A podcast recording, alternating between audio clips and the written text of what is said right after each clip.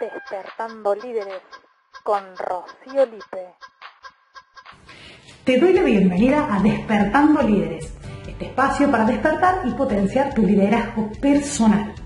Mi nombre es Rocío Lipe y soy la creadora y entrenadora del programa de desarrollo personal Liderazgo Be Excel. Es liderazgo como un viaje de exploración eh, a tu interior, ¿no? Es como mirarte a vos mismo. Bien, este, este VXM, este viaje interior, te invita a iniciar, a abrir las puertas con el desafío del líder consciente. Todas las cosas en las que necesitamos empezar a ser conscientes para tener una mejor vida, para tomar mejores decisiones, para estar bien. Bueno, el episodio de hoy, ¿sí? El episodio de hoy va a tratar acerca de equipos, cooperación en los equipos y te invito que si la temática te gusta, te quedes hasta el final porque vas a tener como siempre la historia, el espacio de reflexión que te va a regalar una reflexión y vos podés tener más reflexiones acerca de esa historia y al final tres preguntas despertadoras para ayudarte, para acompañarte en esta mirada. Entonces, en la historia de hoy eh, te voy a compartir algunas experiencias con respecto a los equipos. Eh, es una temática que me interesa. He formado parte de varios equipos en diferentes organizaciones, desde equipos grandes, grandes o numerosos, hasta eh, los, las duplas, ¿no? Como, la unidad mínima de equipo de dos.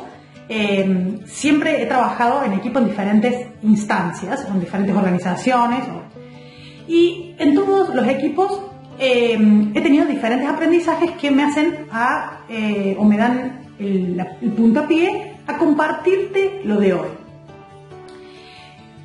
Una experiencia muy buena que tuve con equipos eh, de aprendizaje fue cuando trabajaba en Rotary y me llevó a pensar lo siguiente. trabajaba y lideraba uno de los equipos que era una unidad, un club, ¿sí? y había 25 personas más o menos y en un momento, en una etapa, presidí ese equipo, ¿no? Lo lideré durante un año como, como presidenta. Pero aún como presidenta o como en otros roles que he cumplido dentro de la organización, eh, aprendí en esos espacios eh, la cooperación. Aprendí que si yo hubiera querido, por ejemplo, una de las actividades que teníamos eran de servicio a la comunidad. Si yo iba a una comunidad a entregar algo, ¿no? Eh, era muy probable que el alcance que yo tuviera con mis acciones no era el mismo de que si íbamos los 25 a trabajar.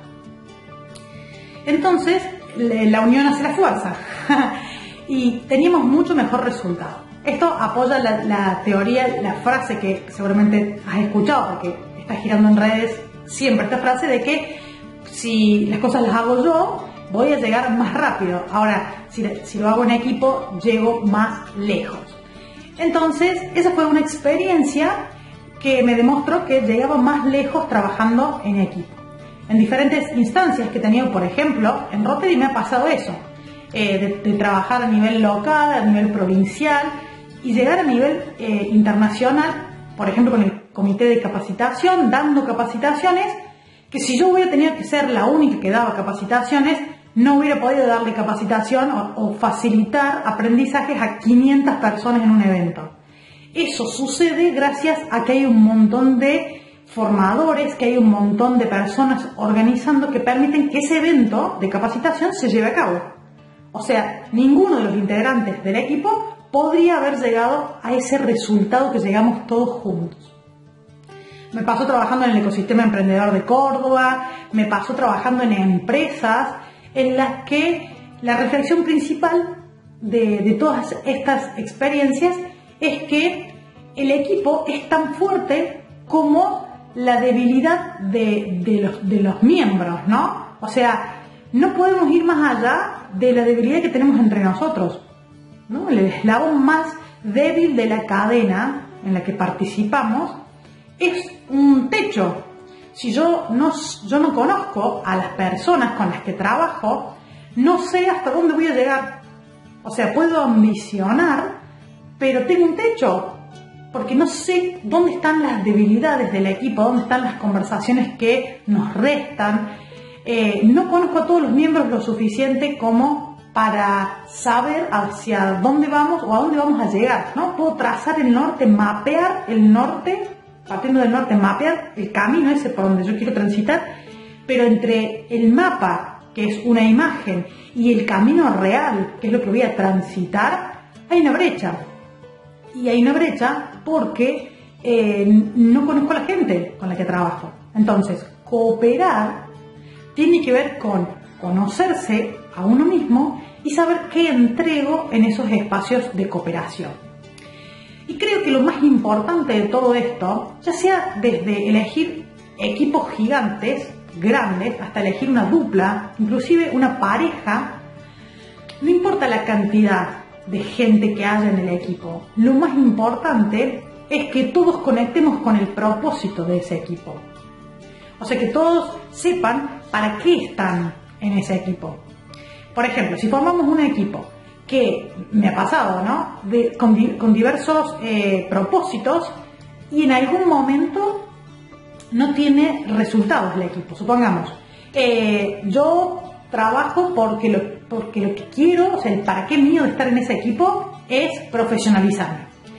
Otro trabaja porque quiere lucirse, otro trabaja porque quiere plata, otro trabaja porque quiere hacerse conocido, otro trabaja porque quiere tener muchos negocios, otro trabaja porque quiere conocer gente. Y todos tenemos un propósito distinto. Entonces, imaginemos un punto de inicio y que todos tenemos una cuerda en la mano.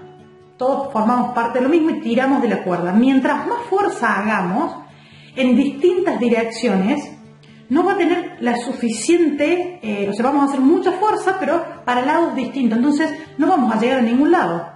O vamos quizás incluso hasta volver al centro. Va, a ser limitado el camino que recorramos porque no tenemos el mismo propósito. Entonces, es indispensable conocernos, conocer nuestro propósito, nuestro para qué.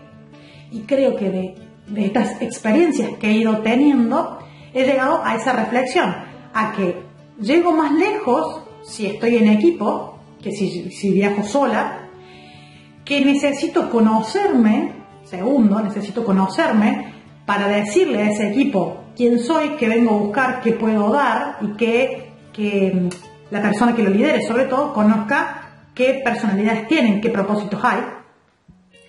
Y hoy tengo la posibilidad de elegir los equipos a las personas que constituyen mi equipo.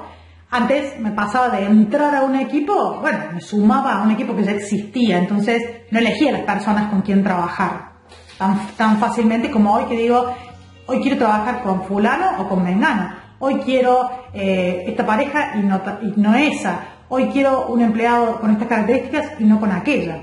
Entonces, eh, es indispensable que seamos conscientes de lo que tenemos para dar, lo que buscamos, para que ese equipo se constituya sobre bases sólidas que vayamos hacia el mismo lugar. Entonces, producto de esta reflexión de, eh, de pensar en cuántos espacios transité sin saber todo lo que tenía para dar, en los espacios que transité en los que ah, dentro del equipo había diferentes propósitos, la invitación es justamente a que reflexiones acerca de eso en tu vida, ¿no? que reflexiones en los espacios en los que participas. Y esto me da lugar a que aparezcan las preguntas despertadoras. Las preguntas para reflexionar y despertarse, primero tiene que ver con vos. Si vos conoces lo que, lo que querés dentro de cada uno de esos equipos. O sea, vos sos consciente de todos los equipos que participás primero, ante todo. ¿Sos consciente de, que elegís cada equipo y lo que está haciendo en cada equipo? Primero, la, conciencia de los equipos en los que pertenezco. Después, sí profundizar en qué tengo para darle al equipo y qué tiene el equipo para darme a mí. ¿Sí? Buscar cómo vamos a cooperar a partir de haber entendido los equipos en los que estoy. Y después pensar si qué nivel de conciencia tengo de lo mejor, si estoy dando lo mejor en esos equipos, si tengo espacios de mejora, se puedo dar más. Si conozco a todas las partes lo que quieren, si tengo lo que el equipo necesita, porque volverse indispensable dentro del equipo, o sea, cumplir un rol fundamental en el equipo es lo que me mantiene eh, dentro de ese equipo si lo elijo. Si yo no estoy agregando valor, si yo no soy servicio en ese equipo, la verdad que dejo de eh, em, sumar. Entonces en algún momento o me vinculo yo porque nada, no me gusta o no, me llena o, o, la gente misma me saca de los equipos porque no le estoy aportando valor. Entonces, eh, de esta manera eh, pueden surgir muchas preguntas acerca de esto, de, de los equipos en los que participamos. Lo más importante es que seamos conscientes de los equipos en los que participamos, las cooperaciones que tenemos, qué le damos, qué queremos a cambio, qué deseos, propósitos o qué es lo que el resto del equipo viene a dar. ¿Sí? Entonces, con estas preguntas despertadoras, espero que te tomes tu tiempo para mirar los equipos en los que participas o en los que te gustaría participar para que puedas diseñar ese equipo que querés y puedas potenciarte, conocerte, potenciarte en esos equipos. Bien, hasta acá llegó este episodio. Espero que lo disfrutes, que te conectes, que te dé lugar a reflexión. Que también puedas, si todavía no lo hiciste, descargar el ebook de los 10 pasos para convertirte en líder consciente, que es la antesala de eh, ser líder consciente, la antesala del desafío del líder consciente, que son los cuatro meses de los cuales te conté al inicio, y que te esperan grandes despertares ahí adentro experiencias eh, bien prácticas con ejercicios, muchas herramientas y sobre todo el tiempo para reflexionar y aplicar esas herramientas en tu vida. Bien, te dejo hasta acá, te invito a seguirme en las redes y que eh, puedas estar atento o atenta a las notificaciones que van a llegar cuando suba un próximo video, suba el episodio siguiente del podcast. Te doy muchísimas millones de gracias por quedarte hasta acá escuchando y nos escuchamos justamente la próxima. Gracias.